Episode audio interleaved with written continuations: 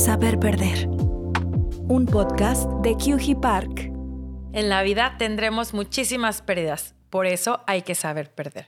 Bienvenidos a Saber Perder Podcast, el espacio donde reflexionamos acerca de todo lo que perdemos a lo largo de este viaje llamado vida. Yo soy QG Park y este episodio es para ti. Este capítulo se titula Perdí la idea de tener una maternidad tradicional.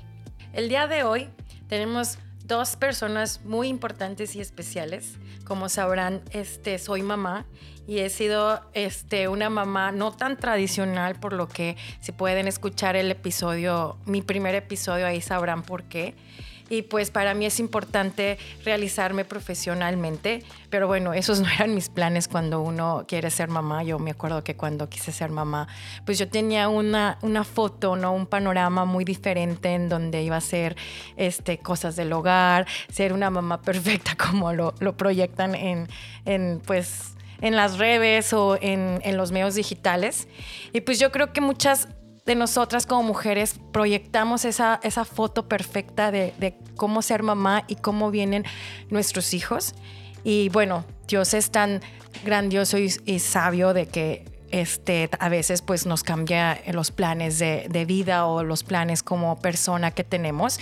Y es por eso que aquí invité a dos hermosas mujeres, dos hermosas y valientes profesionales, este, quien nos va a compartir su, su experiencia con hijos con espectro con autismo. Híjole, fue muy difícil para mí explicarlo porque pues no es común hoy en día, pero gracias a que ellas están con nosotros, este, vamos a hablar de ello para que mucha gente que no sepa pues tenga las herramientas suficientes de entenderlo. Pues muchas gracias Lili y Eri por estar aquí con nosotros. Gracias por la invitación. Pues para, dar inicio a esta entrevista, me gustaría que me cuenten este, cómo proyectaban ustedes o cómo este, pensaron que iban a ser mamás. No sé quién quiere empezar. Fíjate que mm, realmente yo creo que yo no tenía algo claro de las expectativas y de lo que yo pensaba obviamente uno cree, ahorita me encantó que dijiste tradicional, porque yo creo que también yo pensé que iba a tener una maternidad más tradicional. Y nos enfrentamos a retos muy diferentes, algo que nunca habíamos planeado, algo un poco desconocido y realmente se volvió un reto para nosotros, pero realmente yo no creo que yo tuviera algo en mente que yo pensaba que iba a ser así, pero pues definitivamente ir a las fiestas, Santa Claus y una maternidad de ir a parques y diversiones y en nuestro caso pues tuvimos que adaptarnos a terapias, doctores, investigación y pues todo esto no era lo que uno espera, ¿no? Y a veces se sataniza mucho el es que tenías expectativas y digo, a ver, calma, ¿no? En general no es que uno tiene expectativas de que quiero que vaya a esta universidad o que quiero que sea súper futbolista, simplemente una expectativa de una maternidad un poco más tradicional, en donde las cosas fluyen de una manera diferente y un poco más a lo que estamos familiarizados, ¿no? No sé, en tu caso, ¿qué?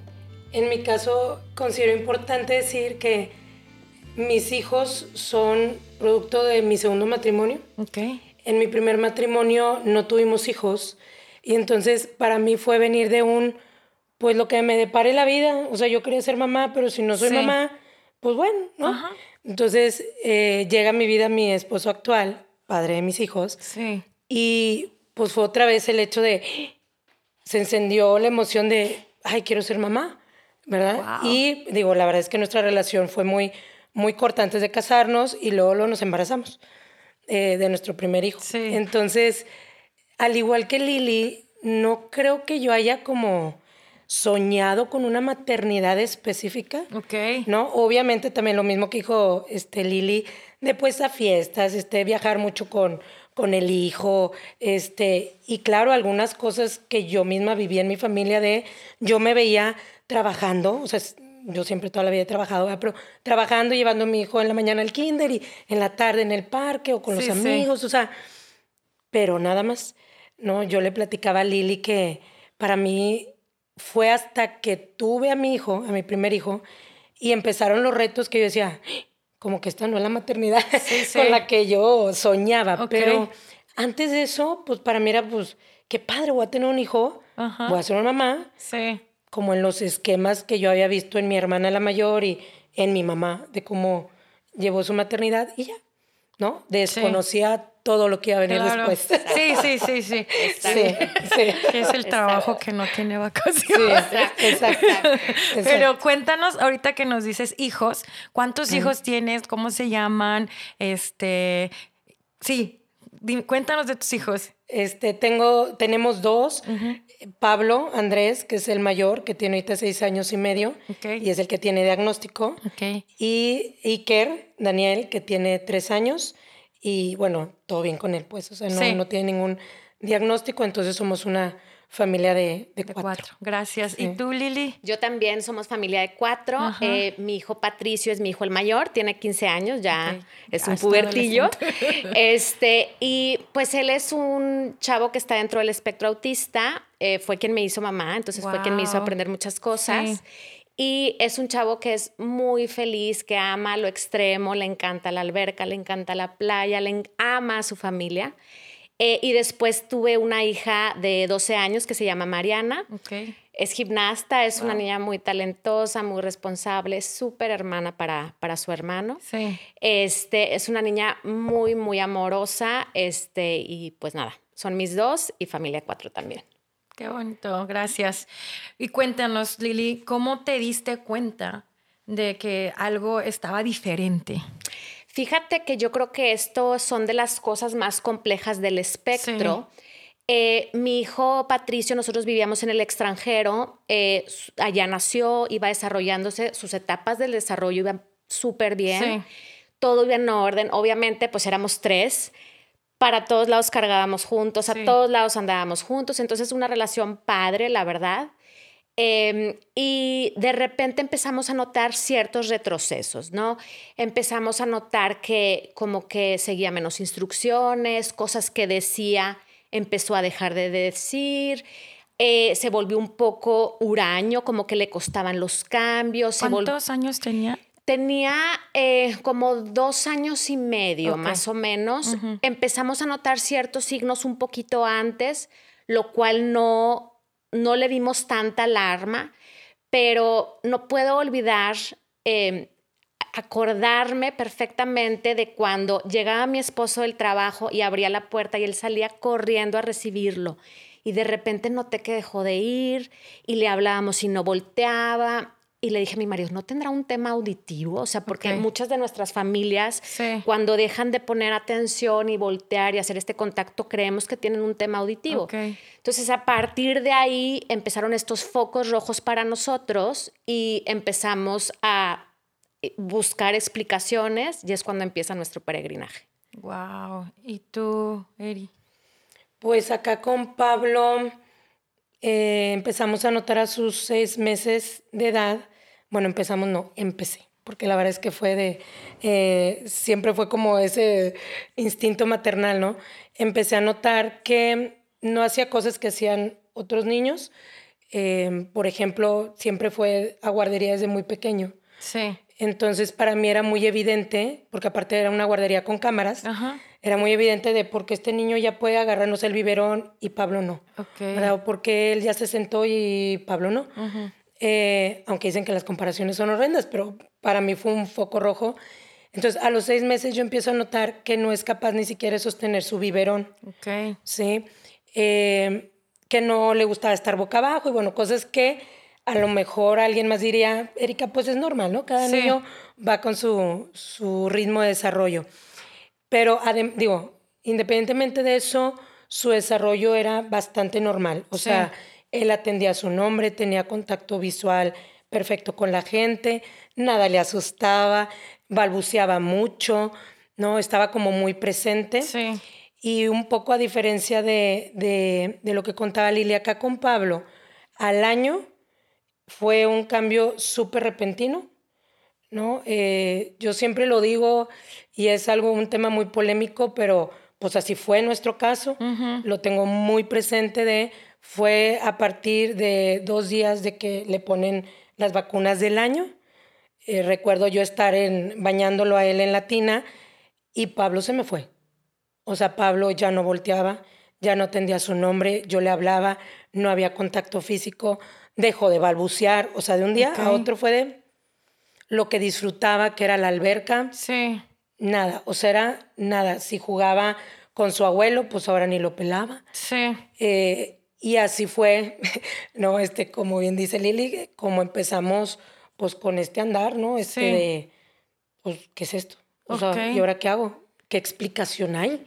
Si yo tenía un niño que aparentemente Sí. en su desarrollo con alguna que otra cosita de, de, de fuerza, yo le decía, ¿no? En, en sus brazos y demás, pero ¿qué pasó?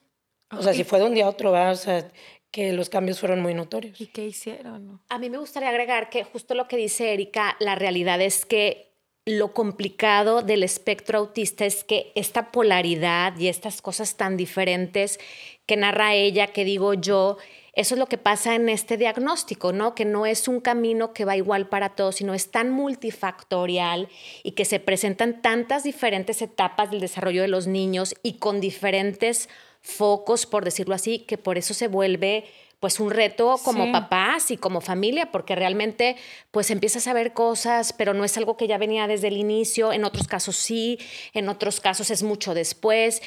Hay- Hay quien va una desconexión inmediata. En nuestra época, bueno, lo mío fue hace 15 años. 15 años, en esa época tenía, es- o sea, hace 12 años en realidad, cuando empezamos la investigación, no había nada de información, exacto, Ajá. no redes. Entonces era ir contracorriente e investigar, y en esa época se hablaba de algo como un autismo regresivo. Pero estás en Londres. ¿no? Estábamos en Londres. Estabas con doctores. Pues es que fíjate, es curioso porque todo el mundo cree el primer mundo y Sí, tal, sí, sí. pero al final del día, eh, pues la medicina privada o pública Ajá. en México, la verdad es que tenemos muy buenos doctores Sí. y yo allá, pues es un proceso diferente. Primero vas como con el, eh, el doctor general y te van mandando y Sí. canalizando, entonces se volvió un tema y también algo que yo siempre pongo mucho hincapié, estábamos solos, ¿no? Entonces, Claro. nosotros esta necesidad de contención, yo le hablaba a mi mamá desde el otro lado del mundo, Claro. oye, esto nos está pasando, y decía, pero ¿cómo? Yo lo acabo de ver, y me decía, hacía pajaritos a volar, y nos hacía- y le dije, mamá, es que ese niño ya no está, así como lo dice Erika. Yo lo agarraba y yo, Patricio, y, le, y en otro planeta.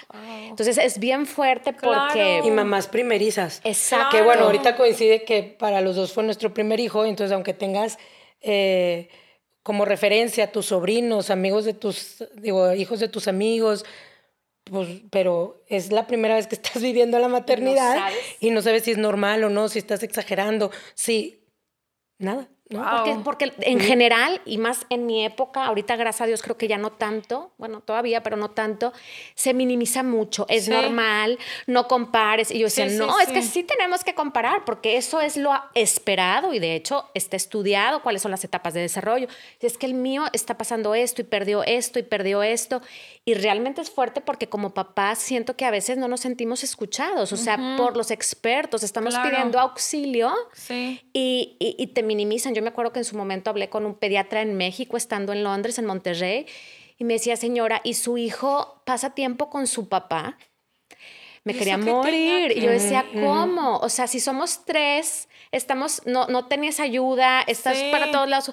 Su, su, mi hijo está todo el tiempo con su mamá y con su papá, ¿no? Y, y- y son estas señales o indicadores en que tratan de buscar la responsabilidad como si fuera falta de atención o falta de motivación y que por eso no se comunica. Entonces, bueno, son procesos que creo que han ido avanzando y que hacen las cosas un poco menos complicadas. Sí, sí, sí, wow. ¿Y, y luego qué, qué hiciste después? Pues yo creo que a partir de que ya está la sospecha, para mí fue fuerte porque estaba embarazada de mi hija, entonces yo creo que veían a esta señora con su panza y, y se detenían un poco, Eh, tenía cuatro o cinco meses, no recuerdo bien, y empezamos pues a hablar y decir, oye, notamos estas cosas. Empezamos con terapia de lenguaje porque normalmente los niños dentro del espectro en general son de los primeros focos que se empiezan a aprender. En Londres. En ¿verdad? Londres Sí. empezamos con la terapia de lenguaje y empezamos, entras en el sistema, empiezan a evaluar. Hubo una evaluación multi, multifactor, no, multi, no, se me olvidó.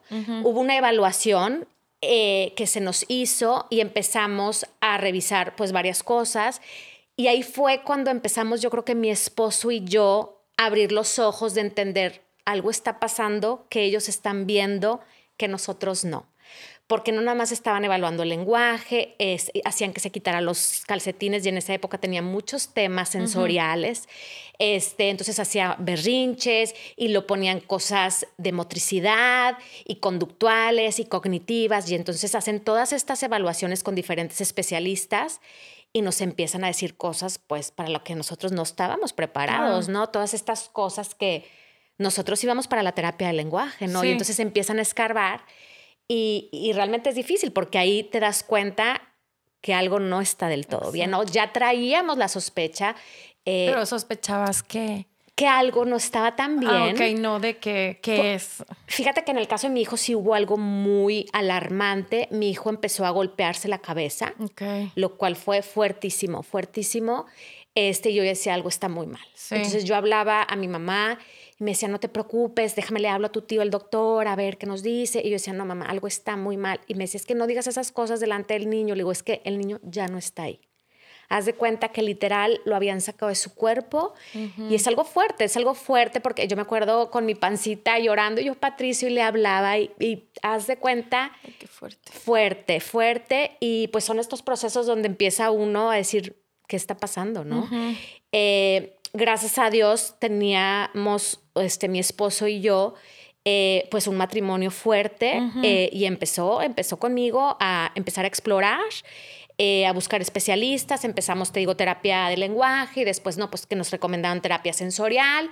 Y empieza el camino y en Londres empiezas como en el sistema para empezar a evaluar cosas más complejas y mutaciones genéticas y algún síndrome. Y pues en nuestro caso no fue por ahí y seguimos eh, en terapia. Y la verdad es que después de todo esto, buscamos la manera de regresar a México por la situación de mi hijo. Porque creo que para nosotros era importante tocar base con nuestra gente, llevar nuestro proceso, hablar desde nuestra realidad de lo que estaba pasando.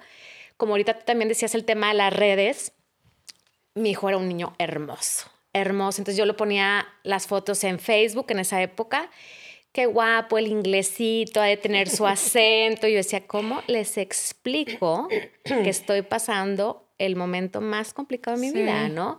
Y son cosas que no se hablan en Facebook a la gente que tienes 10 años de no ver, sino obviamente mi familia, mis amistades más cercanas, obviamente sabían por todo lo que estábamos pasando, pero se vuelve un tema social bien fuerte, ¿no?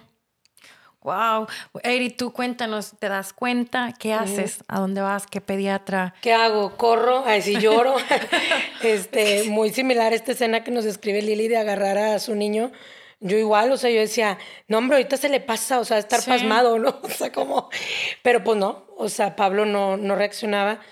En ese momento yo, o sea, por decisión propia, eh, decidí no comentarle nada a mi esposo o sea, porque dije, nada, que se le pasa al niño y yo nomás lo estoy alarmando. Sí, sí, sí.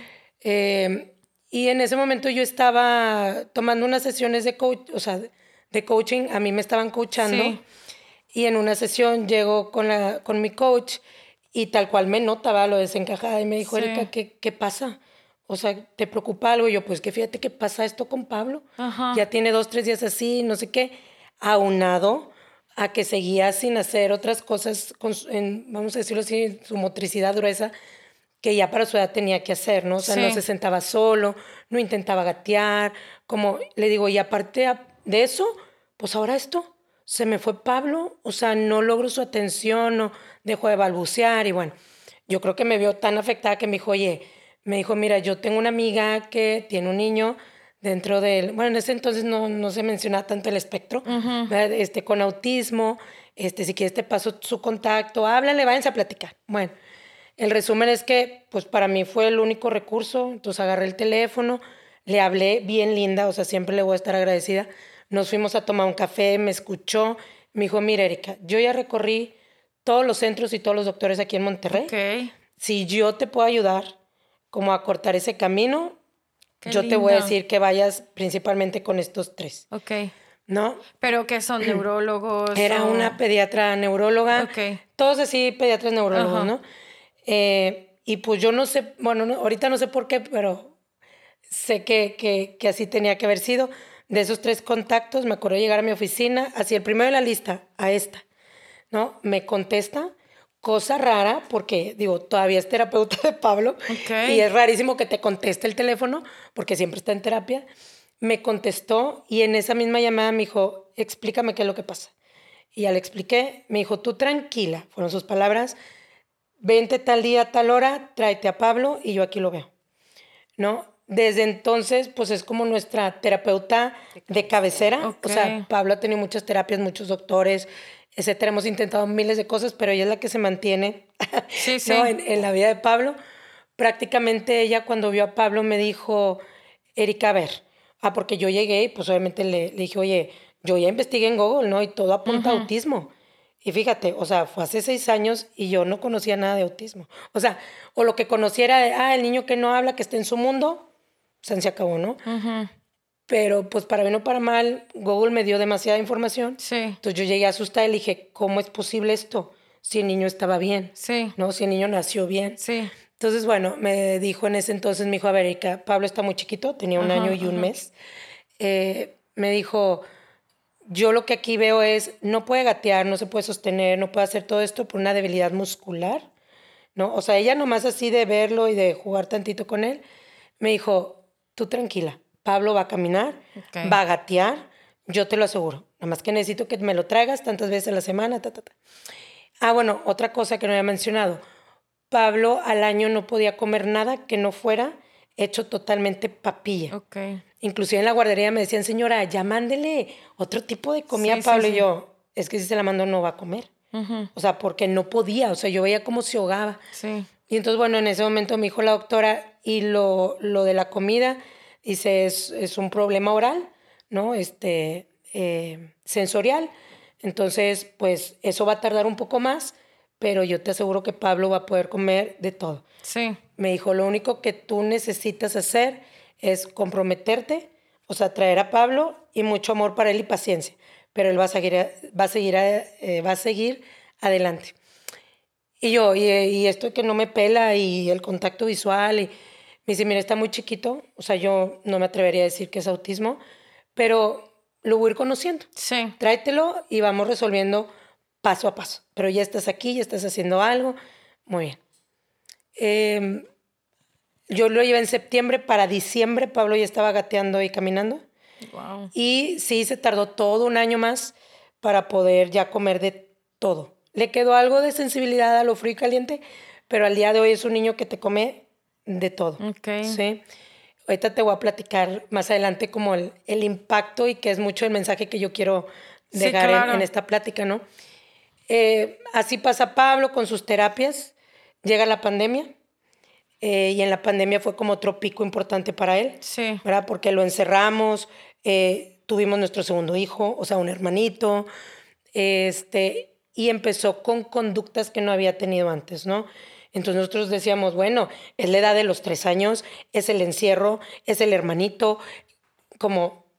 Pero teniendo la experiencia pasada dijimos, no queremos quedarnos con él, es normal, vamos a ver qué se puede hacer.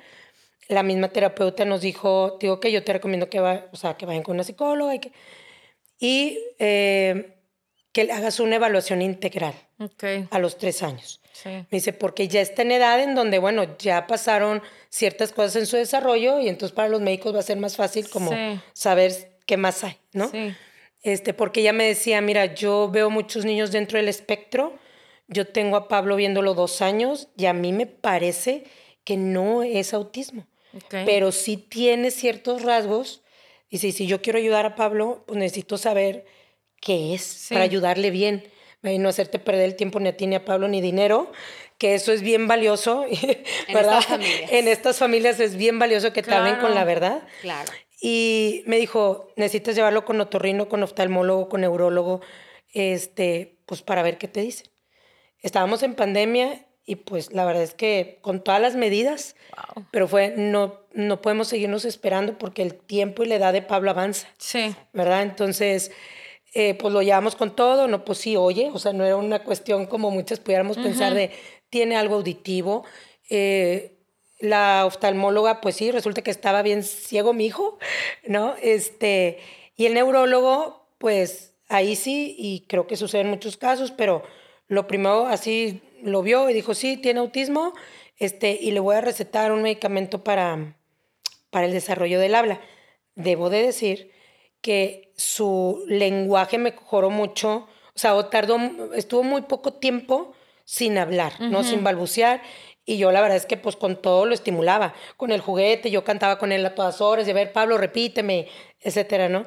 Que para cuando llegamos con el neurólogo, la verdad es que Pablo para su edad, según yo, hablaba bastante, ¿no? Pero bueno, según él, que medicamento para el lenguaje. Ese medicamento le cayó muy mal, decidí retirárselo. Sí. El instinto de mamá, siempre confíen, por favor, en su instinto. Este, y bueno, pues él le mandó a hacer todas las pruebas psicológicas. En esas pruebas fue la primera vez que me lo diagnosticaron dentro del espectro. Le llevo los resultados a esta doctora, su terapeuta misérica. Híjole, no, o sea, como que no me convence. Yo lo que le sugiero es que le hagan estudios genéticos. Y yo, uy, ahí sí fue como de, cuando me dicen a mí que está dentro del espectro, la verdad es que dije, o sea, lo que sea. O sea, para mí era como yo conozco a mi hijo, yo sé con lo que le batalla. Si me le van a poner etiqueta roja, azul, verde, la que sea, no me importaba, ¿no? Este, entonces, cuando me dice esto la terapeuta, pues bueno, pues igual, vámonos con la genetista. Le hacemos estudios genéticos y sale positivo. Sí, sale positivo, sale que Pablo tiene un síndrome súper raro en el mundo.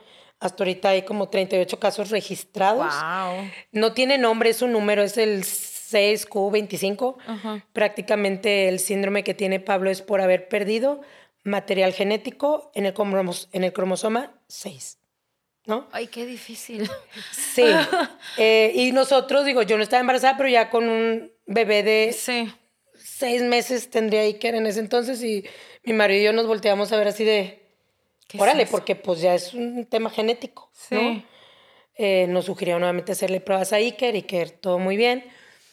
Y con el resultado genético, pues nos mandan un reporte como de las afectaciones características de los niños y contrario a lo que todos pudieran pensar, para mí fue un momento de paz.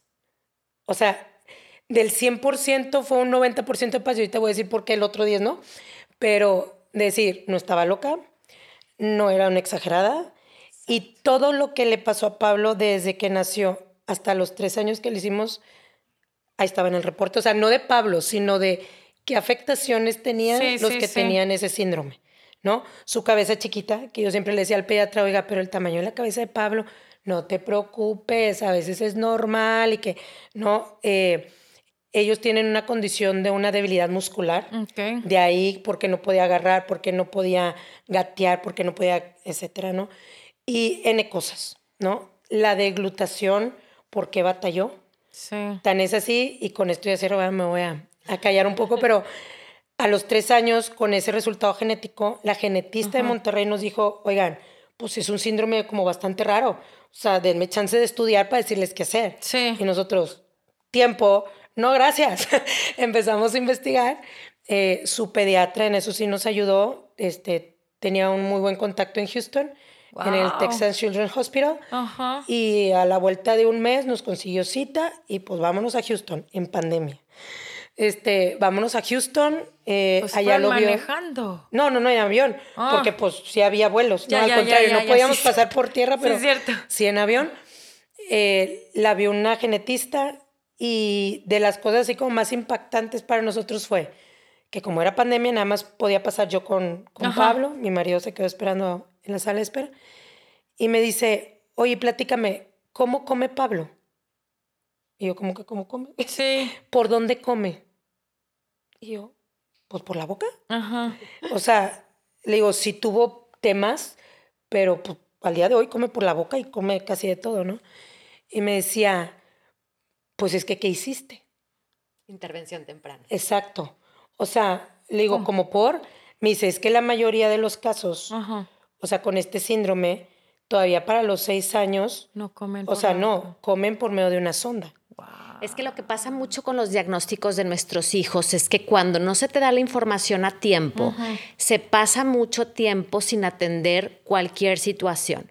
No, antes se diagnosticaba mucho más tarde y querían que te esperaras porque todo va a ir solucionándose. Si Erika se hubiera esperado un poco, en lugar de, gracias a esa psicóloga que ha sido su mano derecha y pasa a muchos de nosotros, que se vuelve Un pediatra, sí, un pediatra, o un Pediatra. especialista que te va encauzando de una buena manera y te va dando los recursos para que esa intervención temprana sea mucho más efectiva, porque entre más te tardes en el proceso de dar la atención a nuestros hijos, pues obviamente las posibilidades de éxito se van reduciendo, Sí. ¿no? Entonces, Sí, ese es como otro de, fortuna. de los mensajes. O sea, uno de hacerle caso a tu instinto, Ajá. ¿no? Y dos, a mí también en todo este camino hubo alguien que a los dos años de Pablo yo estaba angustiada, es que ya no sé qué más hacer, como que otra terapia, Sí, claro. porque todavía no tenía un diagnóstico como tal, ¿no? Y me decían, Erika, es que nada, nada le va a hacer daño todo le va a sumar ahorita. Y gracias a eso, y gracias a que no me esperé o no nos esperamos a un diagnóstico como tal, es que, pues para sus tres años, o sea, yo me acuerdo que en Houston me decía la doctora, mira, ves todas estas características, ok. De todas estas, si Pablo ahorita ya no las tuvo, ya no las va a tener. Ok. Y lo que tuvo, ya lo tuvo y listo. El único pendientito que nos queda es, porque eso está así estudiado, que no saben, porque puede suceder que sea en la niñez, en la adolescencia, en la adultez o que se muera otra cosa. Sí.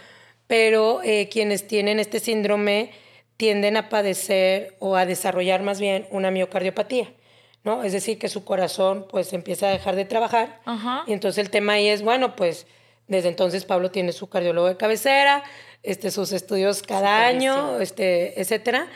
Pero pues es lo único que nos queda pendiente por parte de ese síndrome, ¿no? Pero que nos explica muchísimo de por qué algunos retos de Pablo. Ahora, y además de eso, en nuestro caso está todo lo demás, que es lo que también lo hace estar dentro del espectro.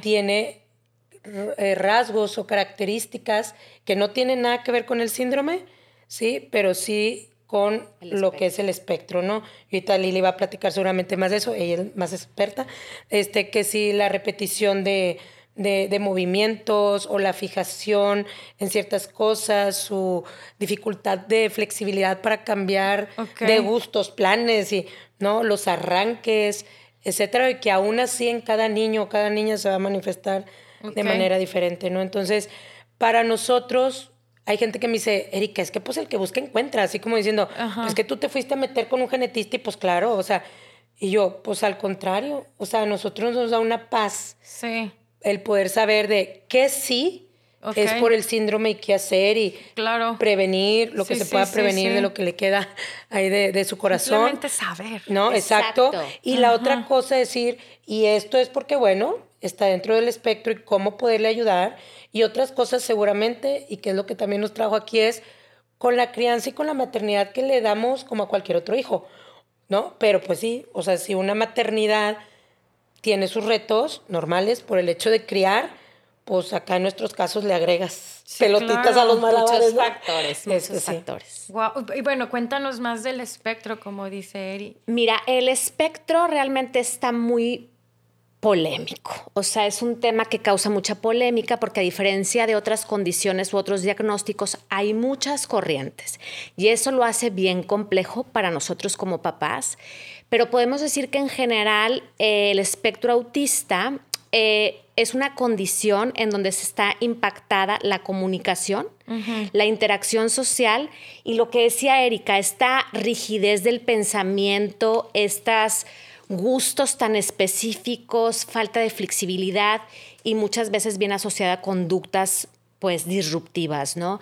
Entonces, eh, aquí lo complejo, y lo platicábamos ahorita antes de iniciar, es que, por ejemplo, Erika y yo, aunque tenemos un mismo diagnóstico, porque hace poco, por el DSM-5, se hizo esto del espectro. Antes hablábamos de Asperger y hablábamos de autismo, de regresiones y otra cosa. Del Y a- síndrome eh, generalizado sensorial. Ajá, de- También, de- o sea, que fue lo primero que le dijeron Sí. a Pablo de, ah, no, es una cosa sensorial. ¿Qué Y pues eso ahorita M5? todo eso ya entra del espectro. El- es, es un manual en Ajá. donde se, se definen todas las discapacidades. Ok. Ok, es, eh, discapacidades eh, psicosociales. Ok. Ok. o sea, ¿los Entonces- pediatras lo tienen? ¿o cómo? no, mira, más Mm. que nada ese DSM-5 es, es americano. Ok.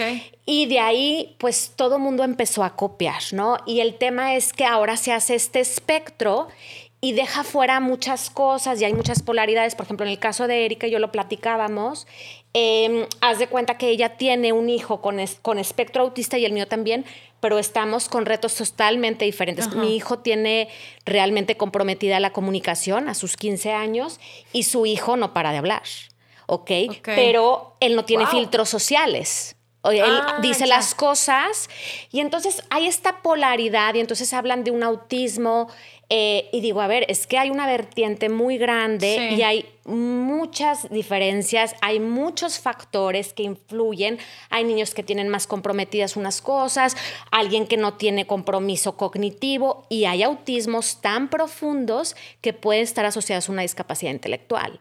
Entonces, em, el reto es que se habla de autismos y la realidad es que tenemos una vertiente bien diferente, pero no significa que porque Erika tenga un niño con autismo, que se pudiera decir un poco de alto funcionamiento, que es lo que antes se le llamaba el Asperger, signifique que no tenga tantos retos, significa retos diferentes a los que tengo yo, ¿no? y parte de lo que hemos aprendido en este camino es que pues no podemos minimizar los retos de nadie, porque al parecer que pudiera ser que el mío pareciera que tiene más retos, porque como familias nos toca enfrentar las mismas decisiones, las mismas problemáticas de qué escuela, qué necesidades tienen, qué doctores, qué tratamientos, qué especialistas, y al final nos toca un camino muy similar, ¿no? Entonces, eh, el espectro es algo complejo. Yo quiero creer que cada día nos estamos acercando más a la realidad, pero creo que hay muchos intereses por ahí que,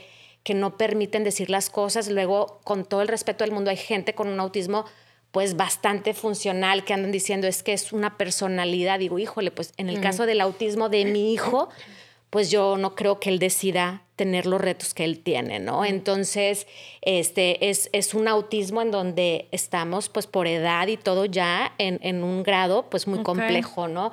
Y acá Pablito, pues habla, se comunica, pero socialmente, lo hemos platicado muchísimas veces, se, ve, se vuelve complejo porque parece que es un niño que no tiene eh, control, que parece que no le pone límites y se juzga mucho a los papás, ¿no? Porque parece un tema conductual. Sí. Y, también el reto en el autismo es que cuando tú ves una discapacidad física, de inicio hay empatía, ¿no? Si tú ves síndrome Down, si tú ves un parálisis cerebral y es algo evidente a los ojos, bajas ya la expectativa, la guardia, eres más, ¿no? Un poco más empático. En el caso de nosotros, mi hijo mide unos 75. ¡Wow! Más alto. Exacto. está guapísimo, ya no lo va a decir. Exacto, está, guapísimo. entonces, está guapísimo. está guapísimo y entonces la gente lo ve y a lo mejor, gracias a Dios, la verdad es que con todo el trabajo que hemos hecho, pues temas conductuales no tenemos, es un niño tranquilo y tal, pero ya se ve diferente, ¿no? Entonces, es diferente y entonces la gente al principio sí él hiciera algo, por ejemplo, nos pasó una vez que estaban en un restaurante y se paró a la mesa al lado a agarrar algo de la mesa de al lado. Si tú ves a un chavo de 1,75 que no tiene un rasgo físico, se vuelve más complejo. Y parte de las cosas que hacemos ahorita en lo que vamos a platicar de, de reencuentro es hablar de todas estas necesidades que se vuelven importantes abordar desde que son chiquitos para que crezcan en una sociedad en donde hay reglas sociales, en donde hay cosas que se permiten y no se permiten independientemente de su condición o de su discapacidad, ¿no? Entonces vivimos en un mundo social ya hay reglas y no vamos a ir por la vida con la bandera de que como tiene autismo, pues no, la verdad es que él no debió de haber agarrado, explicamos, gente muy correcta, me dijo, no te preocupes, le dije, disculpa. Ah, sí, volteas y le dices. Ajá, exacto. Y entonces eh, es gente pero que, dices una disculpa, mi hijo tiene, está distraído. Mi hijo tiene autismo. Ok. Sí. Y en cambio, si hubiera sido un chavo de 1,80 con síndrome Down, desde el momento que lo ven, no te preocupes, o sea, sí, entonces nosotros socialmente tenemos mayores retos porque muchas de las conductas del autismo pudieran parecer conductuales, ¿no? Parece que los papás no lo atienden, los papás no pusieron atención, no tienen límites. Sí, sí, sí. Y podemos ser papás muy juzgados. Claro, totalmente, tienes razón, porque si yo me pongo en el lugar de que qué hubiera pasado que veo un niño de 15 y hace eso. Exacto pensaría lo que tú me dices. Perdón. Exacto. Y gracias por informar. Exacto. Y sabes que me pasaba también tengo hijas de compadres que lo conocen perfecto, que entienden perfecto, y a veces mi hijo, sin cero malicia, se les recarga en su cuerpo, son adolescentes, y no, tía, no pasa nada. yo no, claro que no, dile este es mi cuerpo, cada quien su cuerpo, y quítatelo. Dije, porque tú lo entiendes, tú lo conoces, pero hay gente que afuera no lo va a entender. Entonces, estas cosas que tenemos que ir preparando a nuestros hijos a una realidad social a la que los vamos a enfrentar. Claro. Porque no van a vivir en una burbuja todo el tiempo y no los vamos a estar defendiendo todo el tiempo. Entonces, este tipo de cosas que cuando son chiquitos, la verdad es que no tenemos tiempo de enfocarnos en eso conforme van creciendo y van agarrando. Yo creo que mi hijo irá a medir 1,85. Sí. Hoy tiene 15 y mide 1,75. Entonces, son cosas que tenemos que ir abordando, que como bien decía Erika, eh, en nuestro caso, de por sí la maternidad, tú lo sabes, también te tocó una maternidad compleja. Eh, la maternidad tiene sus matices, ¿no? Y, me encantó lo que decías, porque en redes y ponen todo perfecto, y la realidad es otra, ¿no? Entonces, en esta maternidad, que de por sí la maternidad es compleja, viene con estos retos que implica mover muchísimos frentes a trabajar en nosotros, en pareja, con nuestros otros hijos, con la familia extendida.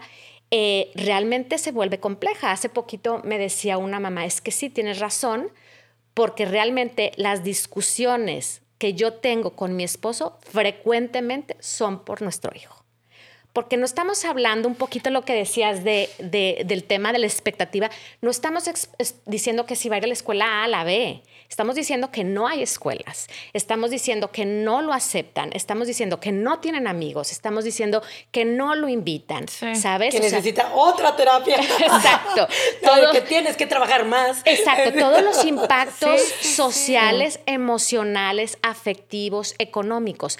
Pero lo que a mí me gusta decir es que no hay mayor motor que el amor a nuestros hijos. Claro. O sea, me veo aquí y, me llena un poco de, emoción decir, pues obviamente nada nos hubiera preparado para esto. Sí. Pero así como el amor a tu hija te hizo decir, si puedo, sí, sí. hacia nosotros y vamos superando pruebas y retos y vamos avanzando.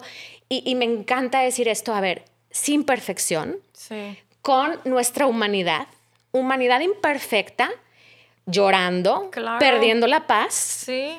Pero decir, ahí está, no me puedo echar para atrás. Sí. Y agarrarte y decir, a darle. No hay de otro. Claro, permitirte ser vulnerable. Totalmente. porque somos seres humanos. Y porque, ¿sabes que Gracias a Dios ya en esta época, ese tema de todo está bien, todo está bien, ya no es tan aceptado. ya no, está, tan aceptado. A mí me gusta decir mucho, la verdad es que nuestras generaciones eh, crecimos en un entorno en donde es que al que va bien le va bien. Todo está bien también. Y no pasa nada. y, el que le echa ganas logra lo que puede. Yo ahorita he cambiado tanto la forma en cómo me expreso. Claro. Porque hay cosas que nosotros le echamos muchas ganas en nuestro caso y le invertimos a terapia y le invertimos a esto y no siempre nos va bien.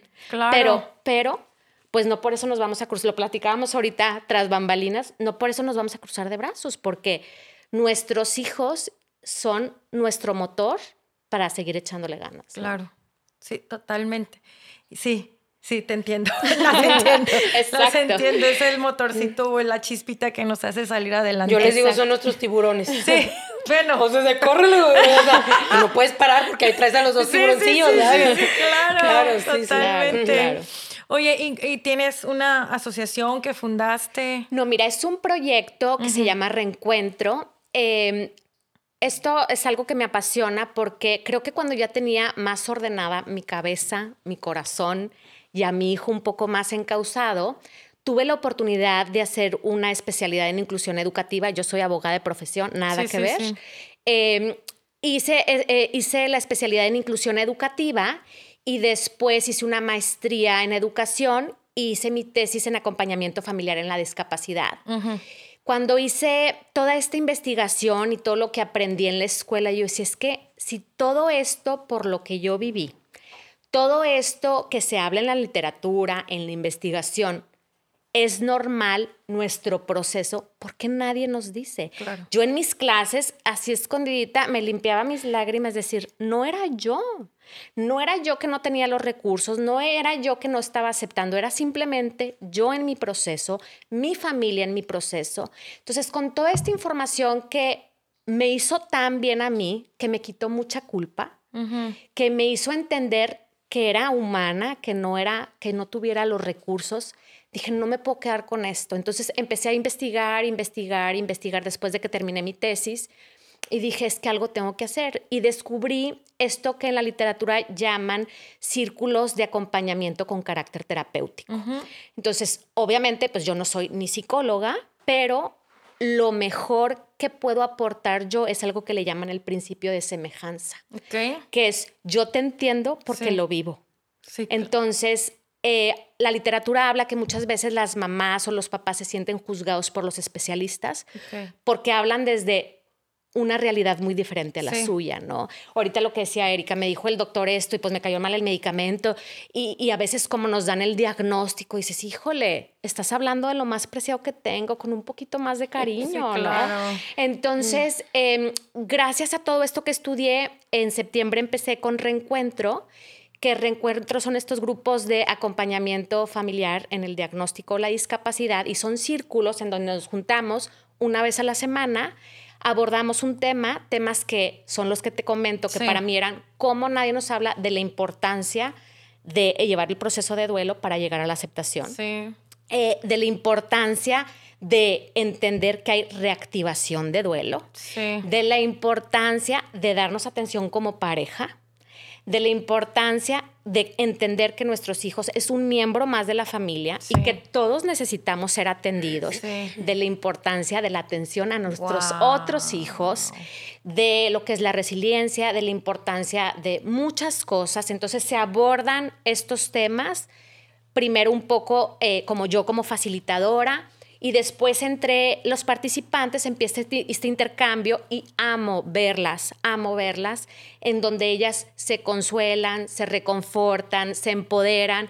Tengo una mamá con un adolescente de 19 años y oigo cómo le dice a la mamá que tiene un niño de 4 y digo, ¿qué hubiera querido yo? que este intercambio, que estas anécdotas, que esta empatía Claro. me hubiera tocado a mí. Entonces, Sí. con todo ese amor y con todo ese compromiso, creció Reencuentro y estamos ahorita felizmente con este proyecto que creo que tiene un valor que a veces ni nosotros mismos como papás entendemos la Sí. importancia de caminar esto en compañía con una comunidad sí. que, que está en tu mismo canal, es hablar un mismo idioma y hay unas conexiones inmediatas, o sea, es Sí, claro. impresionante, El impresionante. acompañamiento. Exacto. Es muy importante, claro. Wow, es que sí, es lo que mi tera yo tengo sesiones de terapias, ¿verdad? Porque Ajá. hay que sacar tus Exacto. cosas feas o basura en el Exacto. lado. Y, y- y nos enfocábamos mucho en la importancia de tener el acompañamiento, más que nada emocional, Exacto. Para que, pues, porque hay momentos en tu cerebro que ya no tienes espacio. Exacto. Entonces hay que descargar para poder otra vez agarrar, ¿no? Y sabes Pero- que, digo, nada más agregando Sí. un tantito de reencuentro, Es que Erika es mi yo, participante. yo soy participante y yo te puedo decir, en verdad, sin romantizar reencuentro, o sea, no hay nada como reencuentro. Sí, Y lo voy, lo voy a ejemplificar.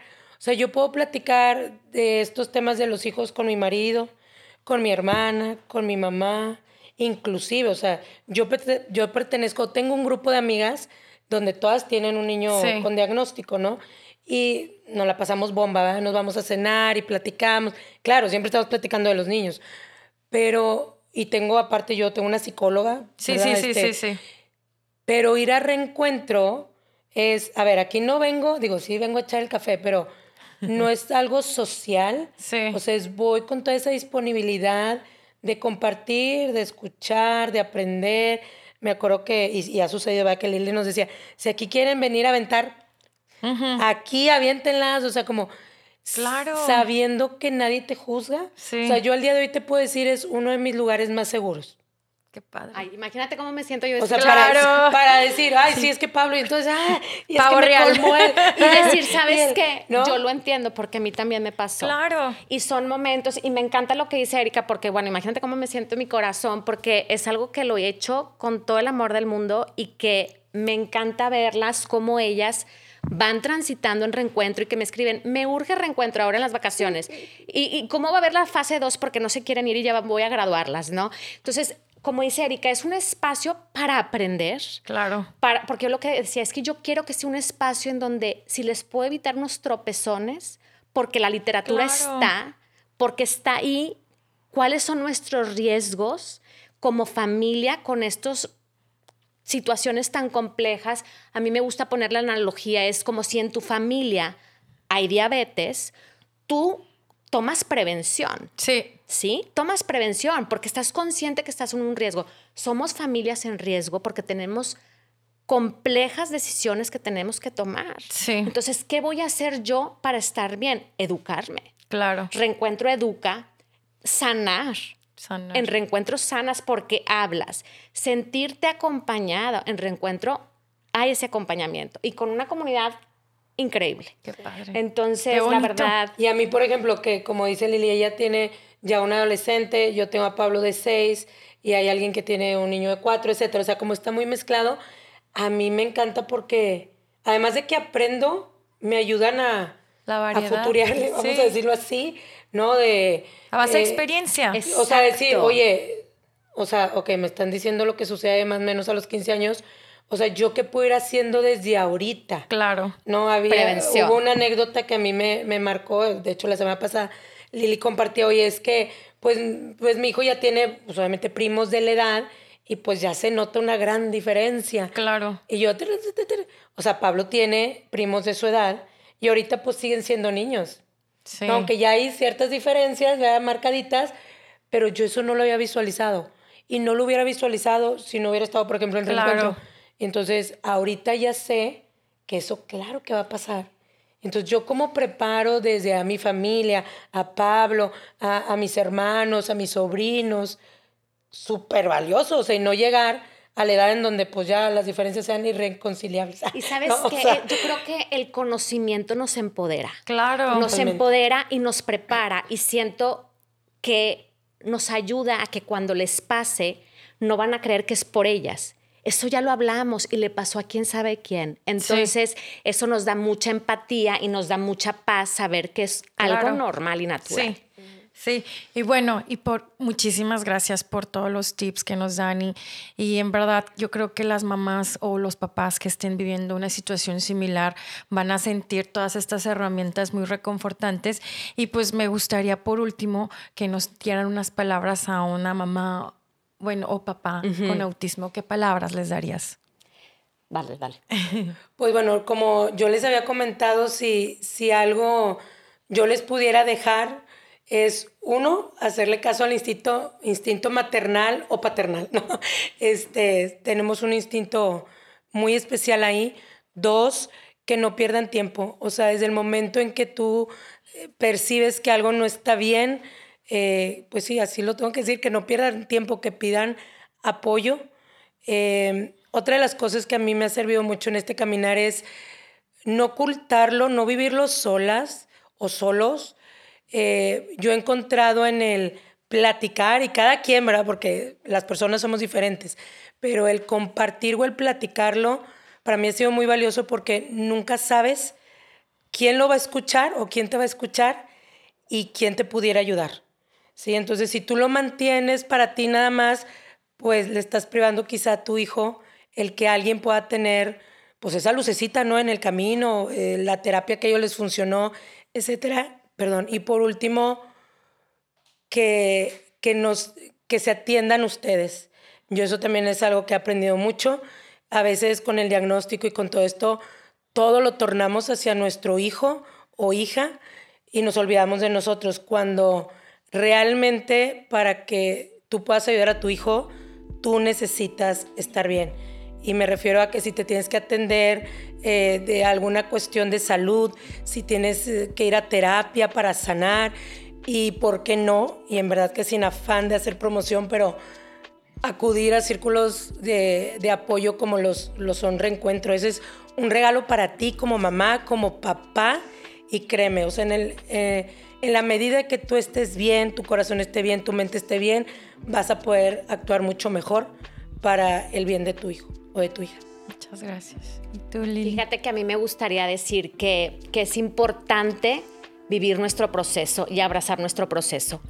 Que con la llegada del diagnóstico se está triste, hay que estar triste, si hay que llorar, hay que llorar.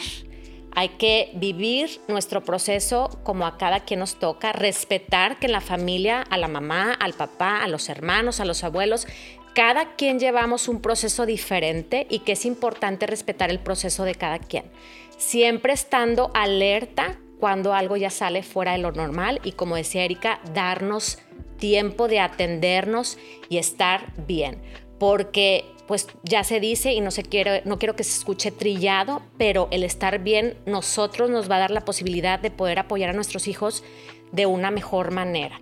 Y lo más importante es que entendamos que hay altas y bajas y que eso no nos hace ni menos buenos, ni menos papá, ni menos mamá, que es algo normal, que es algo que nos saca un poco de lo esperado y que es normal que tengamos estas altas y nuestras bajas y que debemos de abrazar todo esto y que nos permitamos todas estas cosas que a veces contenemos tanto y que nos agarremos de donde podamos, de nuestra red de apoyo, de nuestra fe, de especialistas calificados para que podamos dar frente con nuestros hijos, para poder salir adelante sin desatendernos nosotros como mamás, a nuestra pareja y al resto de nuestras familias.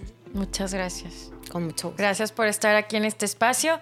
Este, ¿Nos podrán compartir sus redes sociales para que las sigan? Yo tengo, eh, se llama Aquí en Holanda, que es un espacio en donde comparto nuestras vivencias, nuestros procesos, que creo que es bastante útil, y la de reencuentro, que es este espacio de círculos de acompañamiento, que es reencuentro.mx, así que pues por ahí los vemos.